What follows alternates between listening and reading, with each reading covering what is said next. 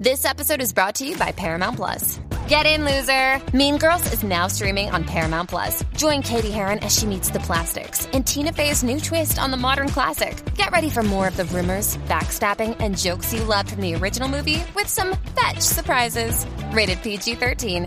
Wear pink and head to ParamountPlus.com to try it free. This episode is brought to you by Paramount Plus. An unlikely friendship begins in the Paramount Plus original movie Little Wing, starring Brooklyn Prince with Kelly Riley and Brian Cox. Reeling from her parents' divorce, Caitlin steals a valuable bird to save her home, but instead forms a bond with the owner, leading to a new outlook on life. Little Wing, now streaming exclusively on Paramount Plus. Head to ParamountPlus.com to try it free. Rated PG 13. Bienvenidos a Review, el programa de fuera de series donde cada semana analizamos, comentamos y debatimos sobre nuestras series favoritas. Yo soy CJ Navas y me acompañan Juan Galonce y Marichu Lazabal para destripar Asesinato en Middle Beach, el último true crime que ha llegado a HBO y cuyos cuatro episodios ya está disponible en la plataforma. Marichu, buenos días, ¿cómo estamos? Pues muy bien, pues para variar hablando de cosas turbias, pero muy bien. En un documental muy interesante. Y a Juan Galonce, que la atraqué de mala manera hace tres días, le dije, Juan, tienes que ver esto, tienes que ver esto. Don Juan Galonce, ¿cómo estamos?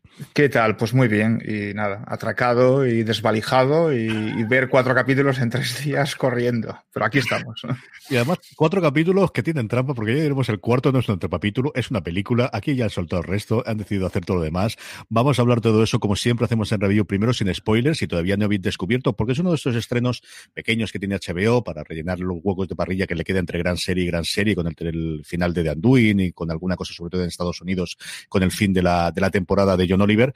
Eh, para comentar todo eso, vamos a ir, como siempre, primero sin spoilers y luego ya después de poner la sintonía del programa de, eh, Asesinato en Middle Beach, vamos ya con spoilers para aquellos que ya he visto la serie. Pero antes, permitidme que dé las gracias al patrocinador de este programa, 30 Monedas, la nueva serie de de la Iglesia, que ya podéis ver en HBO España, que emite un nuevo episodio todos los domingos. Y hoy quiero centrarme en la figura de Macarena Gómez, en su papel de la serie.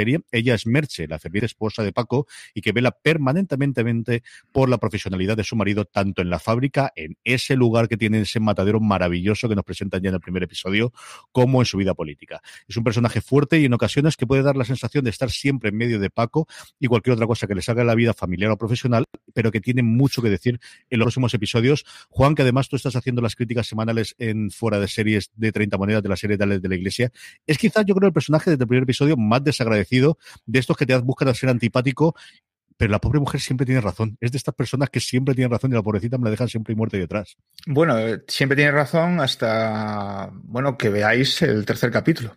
Esto es una invitación y un cliffhanger y lo demás son tonterías, Marichu, ¿eh? Ahí está, ahí está. Ahí lo dejo y mala suerte. Eh, así son las cosas, ¿no? Bueno, a mí es un personaje que me gusta mucho, no le he dado demasiada relevancia hasta ahora en las críticas, en esta se la voy a dar porque tiene mucha más tiene mucho más predicamento. Y sí, y esa, esa, especie, ¿no? Como de, de Angelito Pepito Grillo, ¿no? Que siempre está en el hombro, en este caso, de Miguel Ángel Silvestre, de su marido Paco en la ficción, y que en este capítulo tiene, un, tiene una especial relevancia. Uh, capítulo que, naturalmente, tenéis que ver sí o sí. Este domingo se estrena el tercer episodio de 30 monedas. Tendréis el análisis del episódico ese mismo domingo publicado en foradeseries.com. Y de nuevo damos las gracias a HBO España a 30 monedas por patrocinar este programa. Recordad, nuevo episodio todos los domingos en la plataforma. Vamos ya, Marichu, cuéntanos, porque tú eres la que nos ha liado. Al final siempre suele haber una alianta, esto de asesinato en Middle Beach. ¿Cómo llegas tú a ella y, y, y ese punto inicial de, de, qué es la serie para la gente que todavía no se ha acercado a ella? Llego aburrida, quiero decir. Es uno Vaya. de esos estrenos de HBO que abres la tablet, no sabes qué ver, estás pajareando y de golpe dices, uy, ¿y esto nuevo? Entonces lo arranqué y fue de, bueno, pues el crimen violento a una ama de casa, una historia más o menos ordinaria. El tema es que conforme avanzas el primer episodio, te explican por qué esa historia, más allá de ser el documental que hace un hijo para su madre y para adivinar quién fue su madre y conocerla mejor y descubre muchas cosas que no sabe, pero más allá del ejercicio empático que puedas hacer, mm, pues eso, solidarizándote con un hijo que, con 18 años perdió violentamente a su madre, ¿no? Empiezan a darle giritos y sin levantar muchos spoilers, el, el, final de la primera, del primer episodio me recordó muchísimo al giro que tiene Señoras de Lampa al principio. Ese rollo de aquí estábamos contando una historia de señoras de su casa muy tradicional, en este caso de una señora con muchísimo dinero, pero muy tradicional por todo lo demás. Y de golpe se gira la tortilla y empiezas a ver amas de casa que hacen clubs sociales escondidos eh, en donde por escrito dejan que no puedes explicarle a tu marido eh, que, que, te has juntado con nosotras ni que nos has dado cinco mil dólares. Y yo dejo ahí el rollito y a partir de ahí ya vete el documental pero el giro del primer episodio es el que te convence completamente. Sin entrar en la parte de spoilers que lo comentaremos luego, Juan, yo, eh, una de las cosas que tengo que atrae es al final, es un título clásico de un True Crime, asesinato en Middle Beach, dice, bueno, pues va a haber un asesinato, va a haber un asesino condenado y vamos a ver si realmente fue culpable o no, que es el modelo que quizás estamos últimamente o en la última ola, ¿no? Con, con todos los True Crimes, primero de Jinx o especialmente con Making a Marberer, pero es una cosa totalmente lejana a esta, es una cosa muy distinta porque se conoce la víctima, no se conoce el asesino, al menos inicialmente, y no vamos a contar qué es lo que ocurre, sobre todo en el último episodio y lo demás, más que en la parte posterior con spoilers, pero realmente lo que tenemos es esa búsqueda de un documentalista que resulta ser el hijo durante prácticamente 10 años desde el fallecimiento de su madre en 2010 hasta el 2020, que está arrebatando el documental prácticamente entregándoselo a HBO para que lo publique, Juan.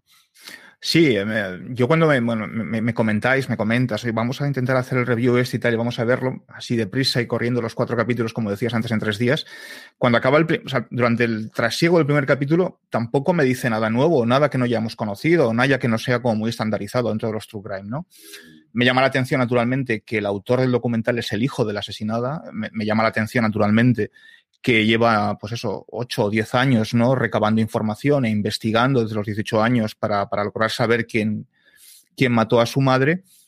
Pero me pasa como a Marichos, al final del primer capítulo es donde comienza el giro y en el comienzo del segundo capítulo es donde realmente la historia comienza a traerme de verdad no vamos a entrar en spoilers naturalmente, pero es en ese momento, ¿no? en ese impasse del final del primer capítulo, comienzo del segundo, cuando se empieza a desgranar, cuando empiezas a tirar del, del hilo, ¿no? Para desgranar, para desmadejar el ovillo, es cuando realmente te, me atrapa. Es decir, digo, bueno, vale, esto ahora sí que lo compro y lo vendo. Porque hasta el final del primer capítulo, insisto, no era, era una cosa como muy estandarizada, salvo que el protagonista del documental, el autor del documental, era el hijo de la propia asesinada. Y eso es una parte de la que a mí eh, más me ha costado ver durante el documental, porque ha habido momentos de verdad de, no sé si vergüenza ajena es el término correcto para decir esto, lo han dicho, pero decir, leche, yo no sé si estas cosas, porque al final lo que cuenta son cosas tremendamente, es que prácticamente es un documental por partes de, de, contar historias de su familia y de cómo al final todas las familias, por normalitas que parezcan, en un estado como Connecticut en el que nunca pasa nada, de gente con mucho dinero, como comentaba Juan, todas las familias tienen sus cosas dentro, ¿eh, Marichu? Sí, además se da la situación de que el director y el que coordina todo el documental es el hijo, un hijo que cuando murió su madre, eh, bueno, básicamente estaba en un problema de alcoholismo y de adicción a las drogas. Y esto no es un spoiler y es uno de los temas estructurales durante todo el documental. Entonces, claro, se da el que a ti de entrada te empiezan a decir que es un chaval al que se le ha protegido mucho la información que se le daba, pero claro, empiezas a ver los pasteles que abren y dices, ostras, es que en esta familia que aparentemente era muy plana, muy aburrida, muy, pues, pues, se reúnen a comer todos, pues no sé, una familia feliz, bien por ellos, pero poco interés documental. Eh, luego resulta pues que tienen un montón de movidas internas, mm, pues eso, que, que, estamos muy acostumbrados a ver en documentales en donde vienes, estoy pensando en Mike a Murderer, en documentales de ese estilo, en donde dices, bueno, claro, es que han cogido ralea de baja clase y la caricatura de la caricatura que te puedas encontrar en Cletus en Los Simpson. dices, vale, bien, Tiger King, ¿no? Un rollo así que dices, bueno, es que es lo que me esperaba. Y no, y en Middle Beach, sin embargo, estás auditando a una familia completamente tradicional desde prácticamente todos los puntos de vista y que luego tiene muchísimas sorpresas, porque yo he yo he dejado ver el del alcoholismo y el de la drogadicción, especialmente un problema de alcoholismo que hay en la familia, pero tienen muchos melones abiertos, muy raritos, muy raritos. Ese sentimiento de vergüenza ajena que me daba a mí, eh, Juan, a ti te ha dado también algún momento de igual no te necesito tantas con pelos y detalles estas cosas que me estás contando de tu familia, querido. ¿eh? Pues no especialmente, o sea, no he sido demasiado en ese sentido empático, ¿no? A mí lo que me, lo que me fascina es cómo eh, él se propone a sí mismo un viaje de autodescubrimiento, en cierto modo, ¿no? Es decir, al final me propongo averiguar quién es el, el, el, autor o la autora, ¿no? Del asesinato de mi madre. Yo creo que sin saber demasiado, eh, en, qué, en qué se mete por, en qué se mete por ese camino, ¿no? Y al final es, va, es como las muñecas rusas, ¿no? Abre una muñeca rusa, la matrioska este sacó otra, sacó otra, sacó otra, y al final eh, eh, creo que es doloroso para él, naturalmente, tiene que ser muy doloroso, ¿no? Porque está descubriendo que su familia no es tal y como ha ido no, es tal y como ha ido viendo o descubriendo a través de esos vídeos familiares tan maravillosos que nos muestran al principio, bueno, durante toda la, durante todo el documental, ¿no?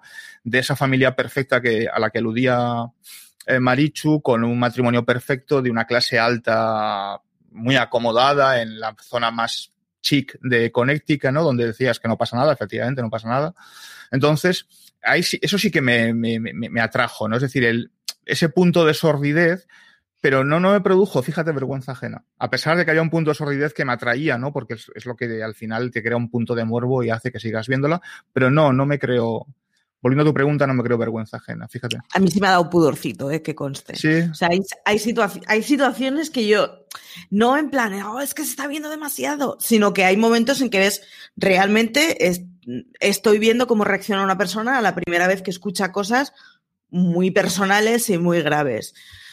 Uf, a mí sí me ha dado. El hecho de que entreviste un familiar saca cosas que posiblemente un entrevistador de fuera, aunque hubiera sacado el mismo contenido, lo hubiera sacado con otra forma.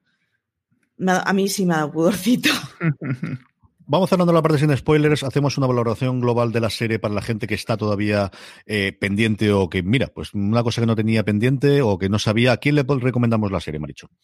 Pues. Mmm a cualquier aficionado del True Crime que le tiente la perspectiva de un documental hecho por una de las partes implicadas. Yo creo que es una de las cosas que hace que sea un documental mm, con un tret diferenciado, que se dice en catalán, que ahora no me sale en castellano, con algo distintivo. Así que, que lanzaros a aquellos que hayáis visto varios True Crimes porque, porque es eso, el hecho de que sea una de las partes el que lo narra da resultados muy distintos. Y lo otro es a cualquiera que le haya tentado la premisa de señoras de Lampa en la vida real. de verdad, hay, hay un girito de amas de casa montándose un mm. rollo que, en fin, que no acaba en secta porque, porque no es el tipo de documental, pero que podría haber acabado en secta o en navajazos, bastante curioso. Juan, ¿a quién le recomendamos la serie? Hombre, pues coincido con Marichu, ¿no? A, todos los amantes de True Crime, pero con, con una con un punto diferenciador en este caso, ¿no? Y es que tiene, a mi juicio, tiene un punto mucho más emotivo, mucho más emocional, ¿no? Porque al final eh, es el hijo, ¿no? Y es, y es el hijo en búsqueda, de, joder, pues, pues ¿qué, peor te puede pasar, ¿no? Imagino que, que maten a tu madre de una manera, que la asesinen de una manera tan brutal y que, y que tantos años después el, el caso esté inconcluso y, y, que no sepas a quién, a quién recurrir, ¿no? Entonces, ese punto emocional yo creo que es un elemento diferenciador dentro de los true crime, ¿no? Yo creo que ahí se pierde, como es lógico, no pues otra manera, la objetividad eh, y, pecas de subjetivo, pero bueno, pues que estás inmerso, eres tú la primera persona, el, primer que el primero junto con su hermana que ha sufrido ese, esa, esa desgracia, ¿no? Pues con esto paramos eh, la primera parte, ponemos la sintonía de introducción de Asesinato en Middle Beach y volvemos enseguida ya para hablar con todos los spoilers del mundo de estos cuatro episodios de este True Crime de HBO.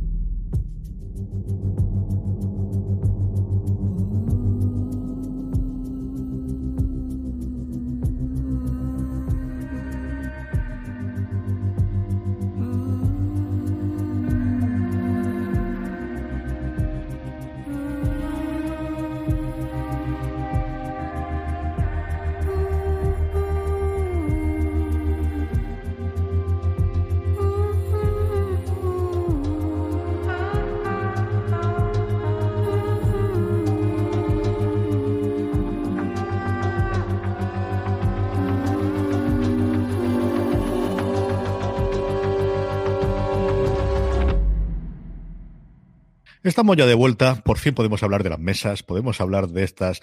No, que no es una estafa, que aquí estamos invitando hasta que la gente cobre el, el, el, el, postre. Es un grupo de sororidad, ojo. Eh, sí, sí, sí, Sororidad es con regalo.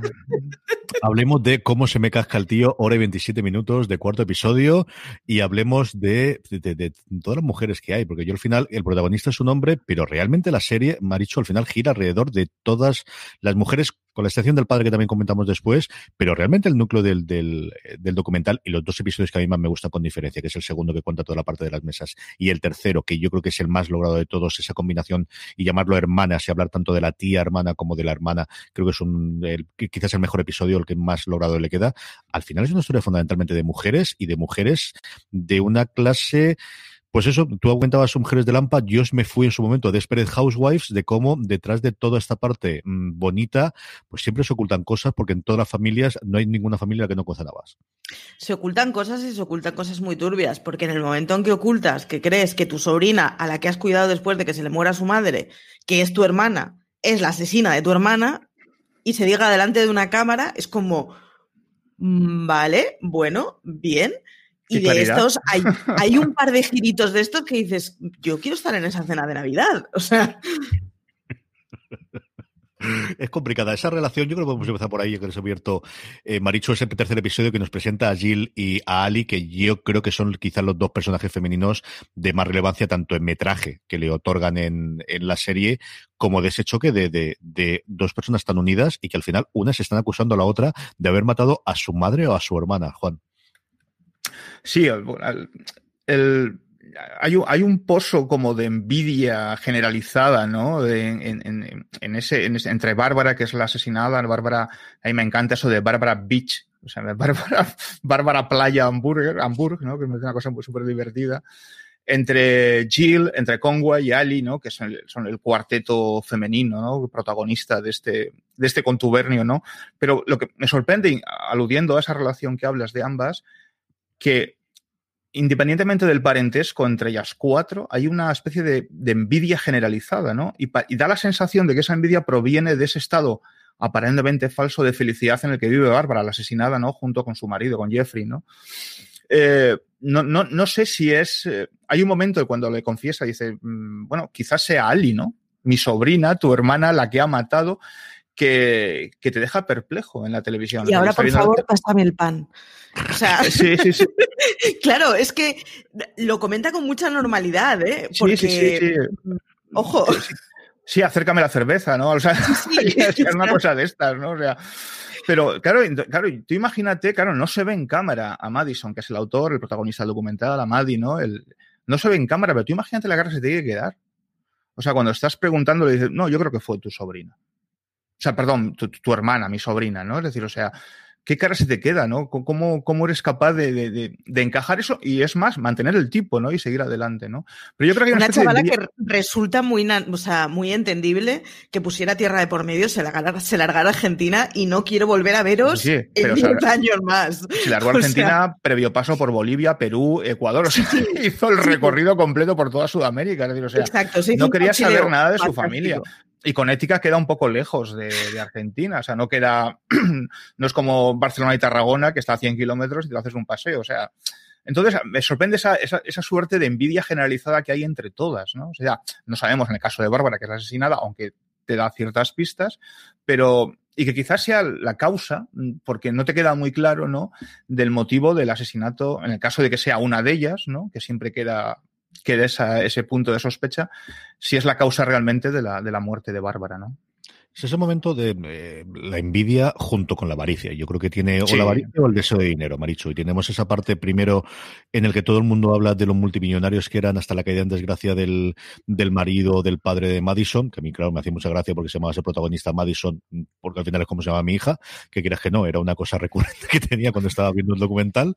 Y, y luego la parte del alcoholismo que yo creo que vamos a comentar después y de drogas, de cómo funciona dentro de toda la familia, tan, tan, tan bien de los, de todos los truques americanos, que es rarísimo que no haya alguien que no vaya a una de esas reuniones de Alcohólicos Anónimos. Sí, y bueno, primero, respecto al tema de la pasta es muy extraño porque no da la sensación, o sea, no da la sensación que ninguna de las familias sea de clase baja. Todos hablan de haber tenido acceso a, estudios secundarios, o sea, todos hablan de cosas que en Estados Unidos significan que mal, mal de dinero no iban. Pero claro, pero es que si nos damos cuenta, eh, definen al padre la primera vez como multi, multimillonario. Vosotros, bueno, pues os criasteis con, con, con, cuidadoras y con choferes. O sea, realmente estamos hablando de, pues eso, de unos señores Gilmore, de gente con mucha pasta. Y claro, de golpe, que por dejar de tener acceso a un trabajo con un despido que te dan tres millones y medio de dólares, que yo hay días que no los gano, de golpe dé la sensación de que lo que pasa es a tener pobreza absoluta, algo me dice que la chunguez que nos narran después del despido, algo tenía que tener antes. O sea, o no nos estás contando que el tío seguía teniendo un acceso económico increíble, o no nos estás contando que el tío ya no era agua clara antes. No lo sé y no tengo ni idea y no tengo pistas para saberlo. Pero sí que da la sensación de que de golpe me están vendiendo un... Es que de la noche a la mañana pasó a no tener dinero en una señora que seguía teniendo, bueno, pues, pues una casa que estaba muy bien y una situación que estaba muy bien. Es, es sorprende muchísimo porque estamos muy acostumbrados al argumento ese de que, bueno, estas cosas pasan en familias desestructuradas de clase baja y que las veamos que las podamos ver en callejeros. Y no, no, estas cosas pasan en todas las familias y concretamente con el problema del alcoholismo pasan todas las familias. Es impresionante como ellas mismas te dicen. Yo recuerdo a mi abuela de pequeña que se metía en la alacena, se bebía un vaso de agua que luego resultaba ser vodka y salía mucho más contenta y mucho más cariñosa. Un agua maravillosa, sí, sin duda. Uf, es durillo, ¿eh? O sea, un alcoholismo completamente funcional, porque luego el que te narran de la hermana no da la sensación que sea un alcoholismo funcional y el que te narra el propio director del documental, pues sí parece que, que, bueno, que le provocó una expulsión del instituto y que le condicionó muchísimo la adolescencia. Pero, en fin, de la hermana se menciona también fuerte presencia de alcohol en los años de instituto. O sea, nudo entorno. El rollo ese de bebía hasta quedarse dormida en el suelo del baño, hostia, eso es mucho beber, ¿eh? O quedarse dormida en él, perdona Carlos, o quedarse dormida eh, esperando un sicario. Sí, sí, eso, también es maravilloso. Eso es, maravilloso también. O sea, la escena del sicario me parece maravillosa, vamos. Junto con cómo lo buscaste, pues entré en un bar y pregunté al camarero. Oiga, por favor, dígame. sí, sí. ¿Conoce un sicario por allí? y le dejaron desnudes sin dinero que al final lo había tenido. Y yo creo que ahí es eh, parte de lo que detona el documental, que a mí se me ha parecido por momentos eh, algo lioso cuando mezclado las imágenes. Él graba tres grandes momentos en eh, imágenes y luego la mezclando, aparte de los vídeos que tiene él de la infancia y de, la primera adolescencia. Él graba en el 2013, que es cuando decide empezar a hacer el documental, 2012-2013, estando en la universidad, con 20, 22 años y estudiando cosas audiovisuales y tiene la pinta. Luego otro gran momento es el 2016, que es cuando se acerca también a la policía y luego 2019-2020, porque prácticamente lo vemos en el último episodio, está editando y teniendo cosas nuevas dos meses antes de entregar el documental. En, octubre, ¿eh? tiene, tiene, tiene datos de octubre, sí, de este año. Sí, un mes antes de estrenarlo la revelación de los informes y de, del, del Freedom for, for eh, el, nunca acuerdo este de, la asociación de la libre información me parece que eso, para la libre información algo así a partir del que lo hemos visto también en varios otros true crime no que al final es ese decreto o esa posibilidad que tienen Estados Unidos de solicitar información cuando el crimen no se ha resuelto para, para intentar saberlo eso lo hacen varias veces. Pero sí que creo que ese momento de, de cuando él confiesa su propio alcoholismo y sobre todo su adicción a las drogas y que está totalmente perdido, es lo que a él le hace, junto con perder a la madre, decir, es que no estuve en ese momento, me ha dicho, yo no estuve en ese momento y quiero saber, porque tengo un desconocimiento absoluto derivado de las drogas y lo que me ha ocultado mi familia, en el que mientras yo tenía 16 a 22 años, no me enteró absolutamente nada de lo que está pasando en mi casa. No, y estamos hablando porque esta es otra de las cosas, en muchos true crimes llegas a la conclusión de que la muerte no ha podido ser accidental. En es evidente que no, es una muerte violenta, muy sangrienta, en donde es evidente que ha habido intentos para taparla, o sea, no hay ninguna duda, ha tenido que ser alguien, ha tenido que ser, y además ha tenido que ser alguien del entorno, ha tenido que ser alguien que conociera sus costumbres, o sea, Ya está, ya lo sabemos. Quizás no sea ninguno de esos tres que señala el documental, pero hay alguien muy cercano a esa familia que, se ha cargado a una persona a sangre fría a primera hora de la mañana.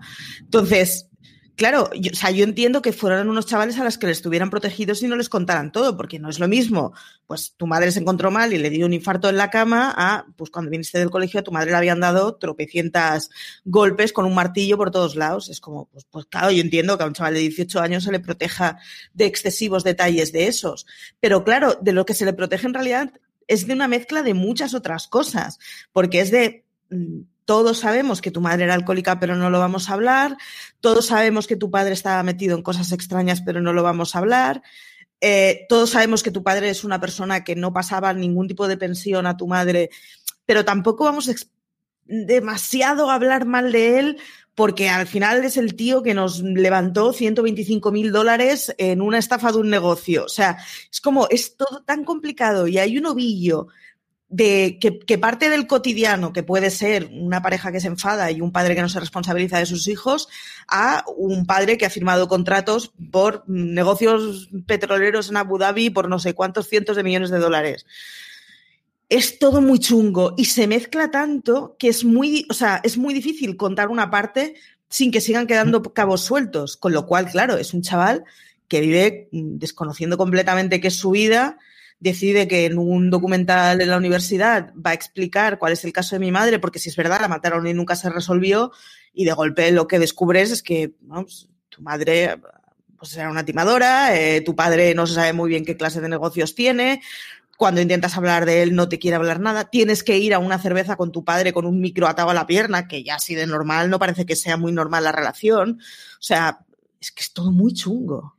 Esa parte de los micros yo creo que profundicemos un poquito en ella, Juan, porque al final es una de las cosas sobre la que se construye el documental. Él no dice a un montón de gente que les está grabando en audio y al final vemos varios momentos en los que tiene que confesar esa cosa, tanto a la policía como especialmente a su padre, y, es uno de los puntos de, que yo creo que también eh, marcan la, situación de él como protagonista de alguna forma del documental y de cómo va a construir el documental, no metiendo, si no queremos, pero desde luego ocultando la verdad a un montón de gente de que le está grabando todo lo que están diciendo. Sí, bueno, en el caso de la policía del pueblo de Madison, ¿no? Es, Madison el pueblo, sí. De Madison. Sí, es todo muy complicado. Sí, de Madison, ¿no? Que, que, entra con un micro, las veces que habla con el padre, que está con un micro. Todo a mí la que más me asombra es una que. La que más me gustó y más me asombró es una que mantiene en el coche. Sí. En el coche que está grabando desde más o menos la palanca de cambios, está grabando desde ahí y ellos, entonces se ve simplemente la parte, un poquito del torso y apenas se ven las cabezas, sobre todo del padre. Pero claro, eh, esto enlaza muy bien con lo que acaba de decir Maricho, es decir, cuando empiezas a desgranar ese ovillo, cuando empiezas a desgranar la historia y ves que esto no es simple y llanamente, que ya de por sí es una tragedia, un asesinato brutal de tu madre, ¿no? Cuando tienes 18 años, claro, te tienes que ver condicionado de una otra manera a utilizar este medio, es decir, para, para sacar información, porque, porque nadie abiertamente a cámara te va a decir, no, hombre, sí, claro, a pesar de que hace la pregunta reiteradamente a todo el mundo, Nadie te va a decir abiertamente a cámara, sí, sí, claro, yo cogí un día, me levanté, me acerqué a casa de tu madre y la pegué con un martillo en la cabeza. Pues hombre, pues lógicamente no. Pero tiene que utilizar esta herramienta, este, esta argucia, para de una u otra manera recabar información que le vaya que le vaya sirviendo, ¿no? Para saber, ya no solo para el documental, ¿no? sino para descubrir si, hay de una u otra manera la posibilidad de saber quién, quién mató a su madre. Mm. Claro, en el momento que empiezas a, a desvelar los problemas de alcoholismo generalizados que hay en su familia, eh, que su madre se dedica a las estafas piramidales, o sea, porque es una estafa piramidal en plena regla, ¿no? Su familia, las, famosas escenas estas con regalo que a mí me tienen fascinado, el, que su padre hay una serie de documentos que le implican con negocios petrolíferos de, por valor de 400 millones de dólares. Es decir, hay una serie de cosas, claro, que, te invitan a ser mucho más cauteloso, mucho más prudente de lo que normalmente serías, ¿no? Podría ser, porque, porque te da miedo eh, no sé, supongo que le da miedo, incluso más allá de descubrir lo que puede descubrir, ¿no? Y hasta dónde puede llegar esa, esa confabulación, eh, te da miedo saber, por otro lado, eh, si estás haciendo las preguntas correctas a, las personas correctas con un micro abierto, con una cámara abierta, ¿no? Porque claro, eso puede en un momento dado hacer peligrar tu propia vida. Hablemos de las mesas, Marichu. Qué momento más de fantasía, más maravilloso. Y creo que es el mejor momento que tiene. No lo utiliza, utiliza muchas voces en off que me han gustado bastante de narrador. No sé dónde habrá sacado eso, si les habrá hecho él, que parece que sea algún, eh, en el primer episodio sobre todo de vive aquí, que sea el sitio más maravilloso y tal. Sí. Pero sobre todo, los grafismos que utiliza para enseñarte cómo funcionaba la estructura y ese poder territorial que parece que sea Gandolfini en Los Soprano de cómo estaba la división de New Jersey en las distintas familias mafiosas, que es como lo hace, creo que en el episodio 2 lo bordan, ¿eh? De verdad que creo que los grafismos en el 2 lo bordan. Lo bordan y además realmente es un grafismo precioso. O sea, pero, pero sí, sí, la, las mesas al final es. Eh, claro, o sea, las mesas tienen dos componentes que son bastante chungos. Y uno es, y además que lo explica con muchísima frialdad la, la tía política, digamos. Uno es, tienes que invitar a gente que conozca a gente influyente, porque la única forma de que esto sea rentable es que sea una estafa infinita y por lo tanto puedas llegar a, a tener los 40.000 de ingresos. O sea, ya de entrada haces un análisis entre tu gente cercana de cuál es la que, pues sí, este tiene amigos con pelas y este no me interesa porque no tiene amigos con pelas. Y la segunda es que, claro, o sea, es, yo cuando decía lo del mecanismo de secta, es que al final es una cosa que se trata de convencer a la gente que tienes cercana. Y es una, cosa muy de convencer a tu entorno de que tiene que tener una segunda vida oculta, porque en el momento en que saca 5 es que 5 mil dólares, ¿eh? O sea, 5 mil dólares hace 20 años es mucha pasta. Como para sacarla en un matrimonio así. No, borra hipoteca la casa, vende el coche. Y esto, o sea, no, va a salir este tema en la cena, de verdad. Es que son dos componentes que son muy chungos. O sea, el, el pensar que puedas estafar a alguien que no conoces, supongo que llegará un momento en que todo el mundo tendrá su precio.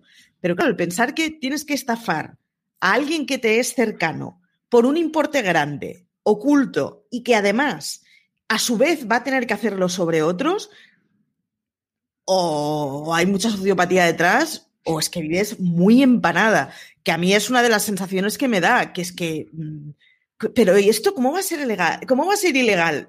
¿Ingresar 40 mil dólares sin pasar por Hacienda? Hombre, pues chico, mm, tampoco hace falta ser el lápiz más afilado de la caja para saber que eso bien no está. Juan, cuéntame las mesas, ¿qué te parece el segundo episodio? No, a mí yo, y hay un punto de vista que quizás no sea acertado, pero a mí me llama la atención. Al final son, da la sensación de que son amas de casa que no pueden, lógica, que no tienen acceso quizás a una cantidad de dinero mmm, sin consultarla con el marido o que, sin, sin, o que su marido se lo facilite. Con lo cual hay un punto de furtivo que les debe, les debe suponer como muy atractivo, ¿no? Un punto de, de, subterfugio, decir, o sea, esto es una cosa nuestra, de nosotras que somos amigas o, o una cosa mía que no tengo que depender de mi marido y donde yo puedo invertir dinero y ganar dinero.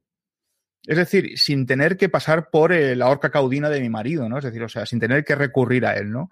Eso por un lado, me da la sensación que, que es ese punto atractivo. Otro, otro, ese punto atractivo también, otro punto atractivo también es el de, bueno, al final, coño, es la avaricia, ¿no? Es decir, eso, yo doy 5.000 y al cabo de X tiempo voy a recibir 40. Pero lo que me fascina es decir, o sea, mmm, tráete amigas, trae, es lo que decía Marichu, ¿no? Tráete amigas con como mínimo 5 mil dólares, si no te traigas amigas, ¿no? Entonces hay, hay un punto de. hay un punto de inflexión en el que la avaricia eh, o, y ese punto furtivo o atractivo que tiene eh, hace que les dé exactamente igual a quién vayan a estafar. O sea, porque al final es una estafa, es un timo, o sea, a quién les da exactamente igual. La cuestión es tráeme una amiga o tráeme dos amigas, perdón, con esta cantidad de dinero, que es uno de los motivos por los cuales su, eh, ay, no sé si es Giro Conway, no me acuerdo el nombre, eh, la pariente de Bárbara, la, la, hermana, la hermana política, no me acuerdo ahora de las dos, es, no, no, la, no la accede ese punto de envidia, ¿no? O sea, no, no permite que ella acceda porque no tiene posibles económicos, ¿no? Para acceder. Conway, ¿no? Entonces, la Conway es la que hace el cisma sí, que tienen. Entonces, no me acordaba de los dos nombres. Y, y bueno, entonces me, me, me, resulta fascinante que la avaricia eh, impera, llega un momento que impera por encima de todo y digo, me da igual, tráeme a dos amigas que traigan a su vez a otras dos amigas, a sus dos amigas, esos famosos gráficos que hacen el documental, que son muy divertidos, y cada una me traiga como mínimo 5 mil dólares. La Ahí. otra, me gustaría saber qué hay detrás para que tú puedas convencer a una mujer con el gancho, sociedad secreta de apoyo entre mujeres que no puedes contar a tu marido. Es decir, no es he conocido a un grupo de tipas que me caen bien y hemos quedado para cenar. Es una cosa mucho más turbia y que me recuerda mucho a, a la escapada que se suele ver en las típicas historias del sprawl americano de mujeres amas de casas de los de 50 a 70 en donde montan un club de lectura que en realidad el, libro no le interesa absolutamente a nadie, sino que es una vía de escape para poder tener un poco de vida social que no sea de la familia, sino de ella, que me gustaría saber qué hay detrás. O sea, yo intuyo que ahí hubo mucha señora mmm, con un dedo en la boca, engañada, con el rollo este de es que vas a tener una vía de escape para poder tener algo que sea tuyo, que no sea de tu familia, ni de tu marido, ni de tus hijos. Uf. A mí me parece fantástico el título de las reuniones, que es cena sí. con regalo. O sea, me parece sí. una cosa fantástica. Es, es, como muy atractivo y muy seductor. ¿Cómo te vas a negar a una cena con regalo donde solo están mujeres? Son tus amigas y no va a haber maridos. Yo creo que, claro, les tenía que suponer terriblemente tentador, ¿no? A mí me parece una idea brillante yo es que cuando empiezo a analizarla, mira que habré analizado, o sea, por, por de formación profesional o en documentales o cosas similares, tramas piramidales, está también montada. Al final estallan, porque todas estallan. Y estallan por un momento de avaricia y estallan cuando salen del círculo porque quieren más y cada vez más y cada vez más. Pero es que al final está, y como hablan todas de lo bien que lo pasábamos, es que lo pasábamos también en las cenas. Es que era una cosa tan chula de poder hacerlo. De gente que ves que al final sí tienes encuentros familiares, pero no tiene más. Y ese punto adicional de, bueno, es un pago, sí, pero solamente es uno solamente es una vez y son cinco mil dólares que al menos al círculo interior era gente que disponía de ese dinero, que tenía capacidad. Luego es cuando todo se complica, cuando la gente tiene que rehipotecar o que tiene que vender alguna cosa o lo que sea. Pero el punto inicial de, venga, tenemos cinco mil y hacemos esto y sabes que dentro de seis meses, mira, te mm, llega el dinero y se da todo el giro y volvemos a tenerlo todo lo demás, me parece una idea tan brillante, igual que lo de los nombres, elegirlos de, y ahora tienes tu postre, ¿no? Que es una frase muy americana de cuando recibes el premio al final. Y toda la parte y el que bien está pensado sobre todo lo de esto no es una inversión, porque al final eso es lo que tú vendes cuando tienes una estafa piramidal, lo que buscas es la avaricia de la gente, de me das este pago, te doy el siguiente y como normalmente funcionan es, tienes, recobras el primero, vuelves a dar más, vuelves a recobrar este y ya cuando das el pago gordo es cuando el invento se cae y quedas como el, el, el que ha sido pesco vendido, ¿no? A mí me parece una idea tan brillante, tan influyente dentro de la parte criminal, de verdad, es que no le encuentro un fallo, más que claro, al final hay un momento en que estalla porque mm, te sales del círculo inicial con el que podías hacer, pero claro, es que si no cuentas ese círculo inicial, al final no haces más que reciclar el mismo dinero, con lo cual necesitabas tenerlo. Pero me volvió loco. Mira que me gusta el tercer episodio, yo creo que es el más redondo, Marichu, pero el segundo es, yo creo que cuando hablemos, o si recordamos la serie dentro de unos años, siempre nos acordaremos de esta cena, las mesas y de los 5.000 euros para arriba o para abajo y del grapifismo. ¿eh? Sí, yo sí, sin duda. O sea, a mí es la cosa que me hizo explotar más la cabeza, porque además o sea, es la demostración que para montar una, una estafa piramidal tampoco necesitas, cuando tú ves The Bow, eh, que el caso de Nexium, HBO lo trata mucho más desde el lado empresarial y desde el lado de estafa, tienes la sensación de ya, pero es que hay un tío por ahí muy perverso que ha pensado muchas cosas para cómo conseguir estafar, que no, que es mucho más sencillo monta una cena, haz una inversión y que luego la vas a poder recuperar. Ya está. No necesitas más. Ese rollo de, no, y es que llegaba un momento en que ya lo sabías, que cuando delante de una casa había muchos coches, es que ahí había una cena con regalos. Ah, pues vale. O sea, no hacía falta un gran entramado, un personaje con mucha magnitud, o sea, con mucho magnetismo. Un, no, era tan sencillo como tres marujas porque, o sea, la, la, digamos, la que es amiga, la dona, la, una de las que tiene, digamos, el, el núcleo original, o sea, da una sensación de señora que va a su rollo, de señora la que le tira todo un pie, de, no, pues yo, a mí me, o sea, me maravilla la dona y la, la tía política eh, con la frialdad con lo que lo cuentan y con la naturalidad con lo que lo cuentan incluso en el caso de una de ellas después de salir de la cárcel. Ojo, que, que estas han chupado cárcel, ¿eh? por eso que no es una cosa que se haya quedado en el aire. No, no es ninguna tontería, desde luego que no. Juan, hablemos del padre y de la figura de este hombre que yo creo que tiene una película, ¿eh? una película de intriga para hacer a partir de él, de quién es este tío, a qué se ha dedicado, cuándo fue, eh, y si venía estafando desde el principio o haciendo cosas extrañas, o fue cuando fue su caída del Sacer Electric, que yo recordaba, y era una empresa conocida de, electricidad en Estados Unidos, en el que era el, el, el CEO, era al final el, el, director ejecutivo, la persona, bueno, pues con ese salario que le permitía tener todo ese personal. Qué tío más curioso este también, ¿eh? Sí, era el CEO de Southern Electric. llega un momento en que le despiden. No se sabe exactamente muy bien por qué, porque es una mm. cosa que la lanzan un par de veces, pero no la, no la describen en profundidad. Contrato ilegal en el extranjero eh. y no, no cierran nada más. Ya, hasta ahí te puedo contar, porque poco más o menos es eso, ¿no? y que luego, bueno, le indemnizan. era un tío tremendamente famoso porque hay un montón de recortes de periódico donde este hombre aparece, eh, bueno, en las noticias aparece él, su fotografía como CEO de la Southern Electric. En fin, lo despiden y tal, gana el juicio por despido, son tres millones y medio creo que es lo que cobra por indemnización y tal. Y luego hay una especie de, de, velo bastante tupido donde no sabes muy bien a qué se dedica. O sea, yo por lo menos mm, no, no, no, eh, no, Sí, sus, negocios, ya, también, como, como el despido de, de South Electric. O sea, no sabes muy bien por qué, a qué se dedica.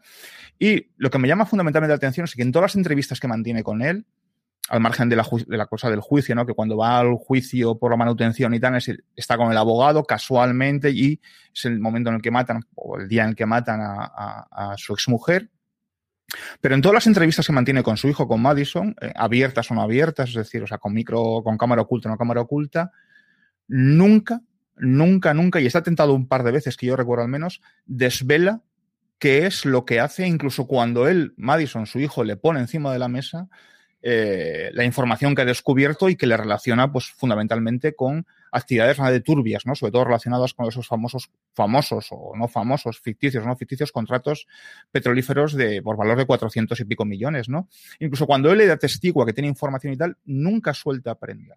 Y hay una sensación en la parte final del, del, documental, en el cuarto capítulo, cuando tiene esa conversación, insisto, a cámara oculta en el coche, eh, a mí me resulta sospechoso fundamentalmente cuando defiende tanto a la madre. Es decir, ahí es cuando, eh, porque él no, no le invita a que le explique cómo era su madre más de un, par de veces, ¿no? Sin embargo, hay un momento en el que dice, tu madre era así, tu madre era así, tu madre era así, y yo me empeño en defenderla, yo la defiendo, yo la defiendo. Y hay un momento que dices, ¿por qué la defiendes tanto? O sea, no digo, naturalmente, que se tenga motivos para matarla, pero ¿por qué la defiendes tanto, ¿no? Después de todo lo que ha pasado, transcurrido el tiempo que ha pasado. Entonces, me parece un tipo terriblemente críptico y que da la sensación, por todo lo que desvela el documental, de que sí que tiene muchísima más información. Y yo si apuntara a un sospechoso, apuntaría a él. Fíjate que yo creo, o sea, que más que la sensación que me quedaba a mí es que no tengo ni idea de si es más sospechoso que cuando empecé este documental en mi cabeza. No lo sé. Pero este, o sea, este tío lo que tiene es perfectamente preparada la estrategia con un abogado de no cuentes absolutamente nada en tu vida que te puedan causar. Y la mayoría de la gente podemos contar, otra cosa es que no queramos, pero mm. no tenemos la estrategia. O sea, mm. si a mí alguien me dice, se han encontrado un montón de contratos en que están firmados con tu nombre, con negocios chungos en Abu Dhabi, mm, lo primero que digo es quiero saber más. O sea, yo no sé qué es esto, pero necesito saber de dónde has sacado esto. Pero no, falta aprenda nunca, es decir, cuando plantea, jamás, jamás. Y tiene el argumento ese de estás manejando una información que yo no manejo, no sé nada de esto, no voy a hablar de esto. Mis abogados me han dicho que no hable de esto. O sea, tú has hablado de esto con tus abogados para haber llegado a esa conversación, porque es que si no, no llegas a ese discurso de ninguna otra forma. Me despierta muchísima curiosidad. Mira que en estos documentales yo suelo ser de acepto lo que me explican, no pienso mucho más allá y no me llama mucho más la curiosidad las cosas que no se ven. Ya está, por lo que sea, no se ven. Y en este caso es como, joder, ojalá me pudiera ir de cena con este señor y preguntarle absolutamente todo lo de su vida, que, o sea, no es lo de menos, pero quiero decir, llega un momento que el asunto de la mujer, pues posiblemente sea un cabreo con una persona y que perdió los estribos y en caliente, porque no parece que sea tampoco una cosa excepcionalmente preparada. Quiero decir, posiblemente sea mucho más cotidiano dentro de la normalidad que supone cargarse a alguien que todo lo demás pero es que lo de este señor, o sea, no tiene absolutamente nada de improvisado, de cotidiano o de incontrolado. Necesito saberlo todo. El final. Hablemos del último episodio y de cómo han quedado las cosas. Que yo, lo primero, la hora y media, que no me la esperaba para nada. Eso me rompió totalmente. Y, y yo creo que la estructura en general, yo, no sé em, si al final hubiese quedado mejor hacer episodios más cortos, pero más no un número de episodios. Yo creo que al final la demanda de HBO, el que fuesen cuatro episodios sí o sí, pero te vamos a dar una hora cincuenta. ¿Cómo has visto esa escalada hacia el final, Juan, y, y la conclusión, que son dos meses antes de que se, de que se emita el documental, que es cuando recibe toda esta información y promete una segunda parte? Vamos, esto tiene toda la cuenta del mundo. Pues hombre, si es una segunda parte, yo la voy a ver porque tengo infinita curiosidad por saber si se logra desvelar quién mató a Barbara Beach Hamburg, ¿no? Pero eh, a mí el, último capítulo se me hizo largo, honestamente. O sea, es decir, al final el primer capítulo es una presentación de la historieta, ¿no? De más o menos protagonistas, el asesinato, quién es quién y tal. El segundo y el tercero sí me parecen los más conseguidos, más el tercero que el segundo, narrativamente hablando. El segundo me tiene fascinado porque hemos hablado de las escenas con, con regalo y tal, que me parece fantástico. Pero el cuarto eh, y último a mí se me antoja bastante largo. Y es que yo creo que abusa de, esa, de, esos, de esos tramos de documental entre productor y protagonista que es él. ¿No? Porque abusa bastante, ¿no? Lo hace todo el, en estos capítulos previos lo hace también, pero no abusa tanto como en esta parte final, de, no sé, en el cuarto capítulo que dura una hora y media, una hora y veintisiete, quiero recordar, y abusa muchísimo, ¿no?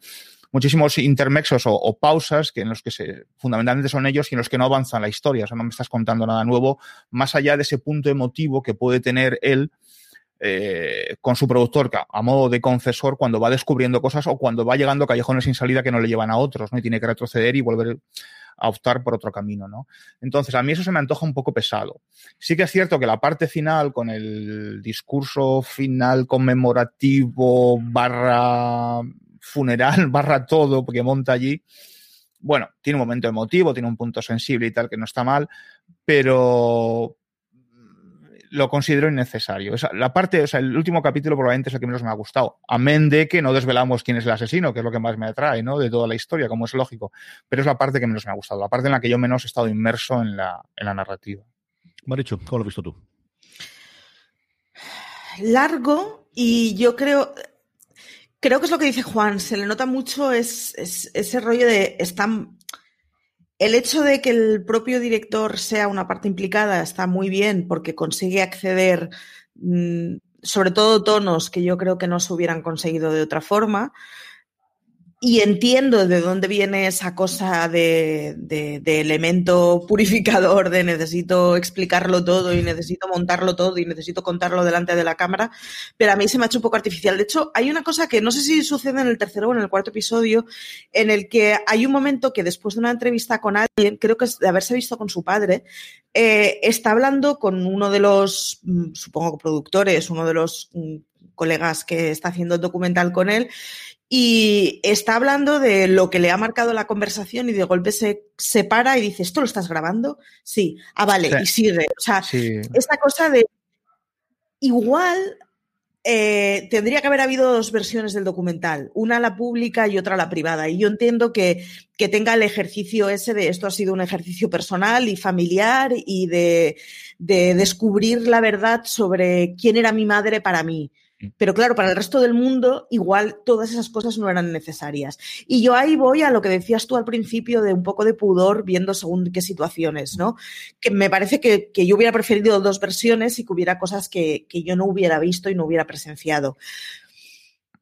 Bueno, pero es que pero es que, claro, pero es que el gran atractivo del documental es precisamente ese. O sea, mm, estamos pidiendo a un chaval de 25 años que haga el documental que le pediría un ganador de Oscar, no sé cómo decirlo, ¿no?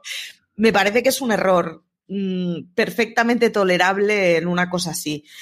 Que el último es muy largo, sí, es muy largo. Y de hecho, el último, si no hubiera habido digamos, para mí el documental acaba cuando acaba la entrevista con el, la última llamada con el padre y el padre le corta el teléfono. O sea, para mí el documental tiene un final muy abrupto, que es de, es que nos hemos quedado en un callejón sin salida, no hay nada más.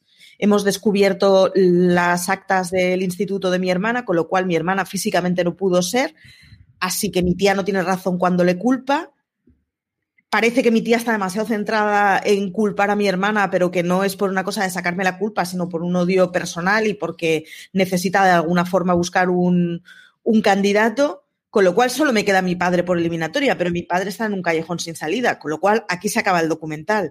Y luego se tiene la suerte de que se, se desbloquea toda la información, pero si os dais cuenta, el final es realmente un postcrédito de, pues ya ha pasado esto justo cuando ya habíamos acabado el documental, pero el documental en sí, acaba de una forma muy abrupta y muy de, ostras, me falta, me falta un cierre tienen la suerte de que se desbloquea la información.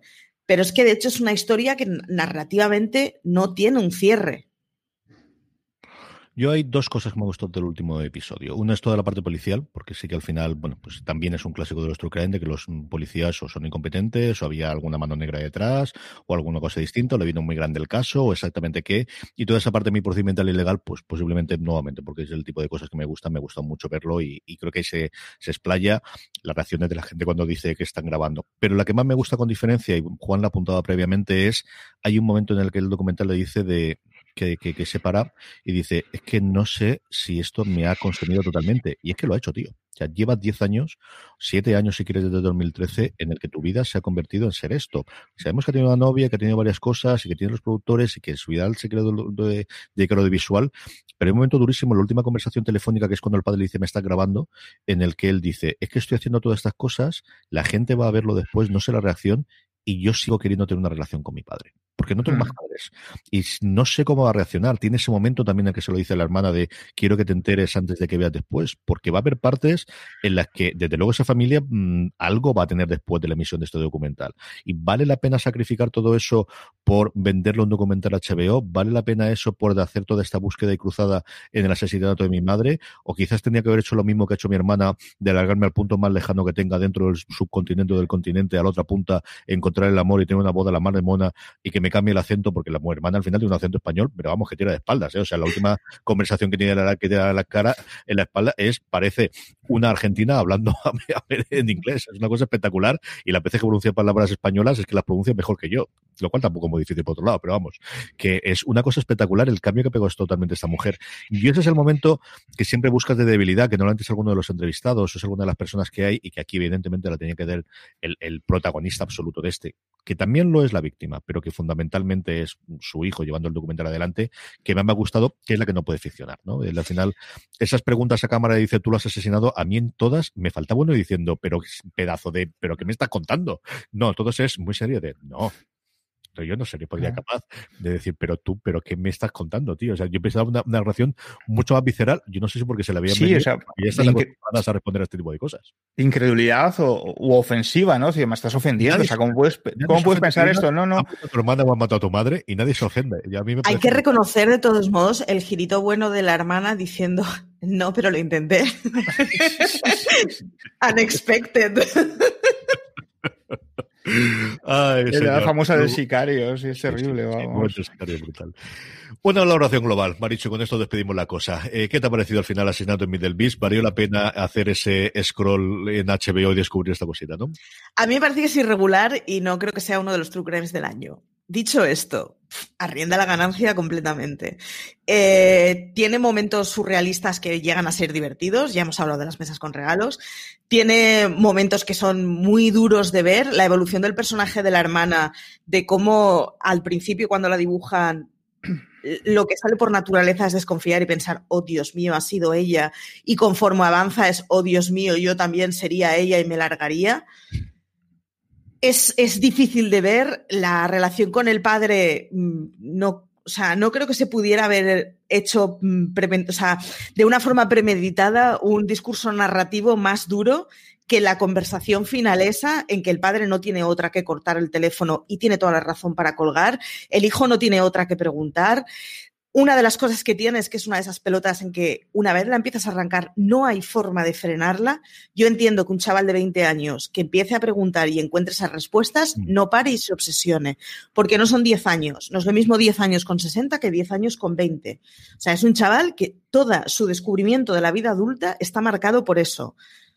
Uf, es muy potente y aún así creo que es muy irregular y que tiene fallos de construcción de cómo están hechos arrienda muchísimo la ganancia, pese a que no crea que sea un documental, el documental del año. Pero, pero es para verlo y, pone mucho la, piel de gallina lo, lo, cotidiano que es y lo normal que es absolutamente todo lo que ves y los casos que te narran. La única diferencia es que tienen más dinero que tú. Es lo único diferencial. Tampoco es que digas es que es una aristocracia que vive al margen de la sociedad. No es eso. Es gente que tiene más pasta, pero ya está. Uf, cuesta mucho ¿eh? Esa, verse tan cercano. Juan, resumimos pues eh, eh, coincido en una cosa fundamental, es decir, o sea, no, va a ser el documental del año ni el True Crime del año, está claro. También es, fruto de la inexperiencia y yo creo que de la emoción que despliega Madison en todo lo que hace, ¿no? Al final, este chico, yo entré en su IMBD y, ha, producido un documental el año 2014-2015, figura como productor y ha hecho este, es decir, no ha hecho, no ha hecho más, ¿no? ¿En, ¿En, qué me gusta? En que, bueno, en que ha dedicado su vida, porque al final es su vida, esto. Es decir, su vida hoy con veintitantos años, 28 años que tiene aproximadamente, o veintitantos, sí, 27, 28 años creo que tiene, mm. ha sido eh, su vida adulta, ¿no? Porque de crío no cuenta y, de joven estaba, tenía problemas con las drogas y con, y con el alcohol. Su vida ha sido esto, es descubrir el, quién mató a su madre, ¿no? Y que le ha hecho descubrir, a su vez, una familia que no conocía ni por lo más remoto. Entonces, ese punto me parece muy atractivo. Al final, las miserias son comunes a todos, da igual que tengas más dinero, menos dinero, que seas más, eh, que estés mejor situado en la vida o menos situado en la vida. Al final son defectos, la avaricia, la envidia, es decir, hay un montón de cosas que nos afectan a todos por igual. Dicho esto, sí, es irregular, sí, efectivamente, y que le peca de muchísimas cosas que probablemente sea pues, pues por, por, bisoñez, ¿no? Eso está claro. Pero yo es un documental que sí recomendaría. ¿Qué esperarías a pasar ese primer capítulo? Quizás se antoja un poquito más más soso, si queremos verlo así, pero una vez que llega el giro del primer capítulo, mmm, vas encadenado porque quieres saber más, como decía antes, de esas, esas muñecas rusas que poco a poco vas desvelando. ¿no? Sí, sí, es muy atractivo y yo creo que es muy recomendable. A mí me ha gustado mucho. Ahí es cierto que ha habido momentos en los que me ha parecido lento, o sobre todo mucha cosa, o farragoso, incluso me ha cansado. No sé qué dice de mí personalmente el que me haya gustado mucho el que alguien se abra el kimono y cuente todas estas cosas de su familia, pero esa parte ya la dejo entre yo y mi psicólogo y ya la comentamos con las terapias de grupo que tenemos cuando hablamos entre nosotros, como lo hemos hecho en este asesinato en Middle Beach. Marisol Lazábal, mil millones de gracias por haber acompañado y tendremos otro True Crime dentro de nada para poder comentar. Nada, muchas gracias a ti. Yo ya tengo uno para ver este fin de semana. O sea, que... me gusta, sí me gusta. Así que ya de fuera de series dentro de nada, como ya tenéis la crítica de la, de la serie completa en texto en fuera de series.com que ha elaborado Maricho Lazabal. Don Juan Galonce, muchísimas gracias. Hasta la semana que viene. Hasta cuando quieras, un placer.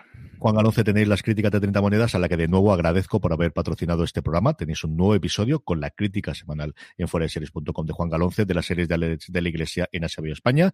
Y a todos vosotros, gracias por escucharnos. Mucho más contenido en formato podcast en Apple Podcast, en iTunes, en, eh, iTunes, la redundancia, en Google Podcast, que ya la tenemos absolutamente todos los programas. También esos análisis que están haciendo semana a semana sobre The Mandalorian, que nos falta nada, nada para que terminar. ¿Te reincorporas al plantilla esta semana, no, Juan? Pues a ver cuándo quedamos para grabar, sí, pero sí tengo, que ver el capítulo para empezar, que el capítulo, no me da tiempo, es que no me da tiempo. Ha sido esta cosa. Como os digo, todos los podcasts de fuera de series en Apple Podcast, en iVoox, en Google Podcast, en Spotify y en cualquier reproductor de confianza. Mucho más artículos y comentarios en fuera de series.com.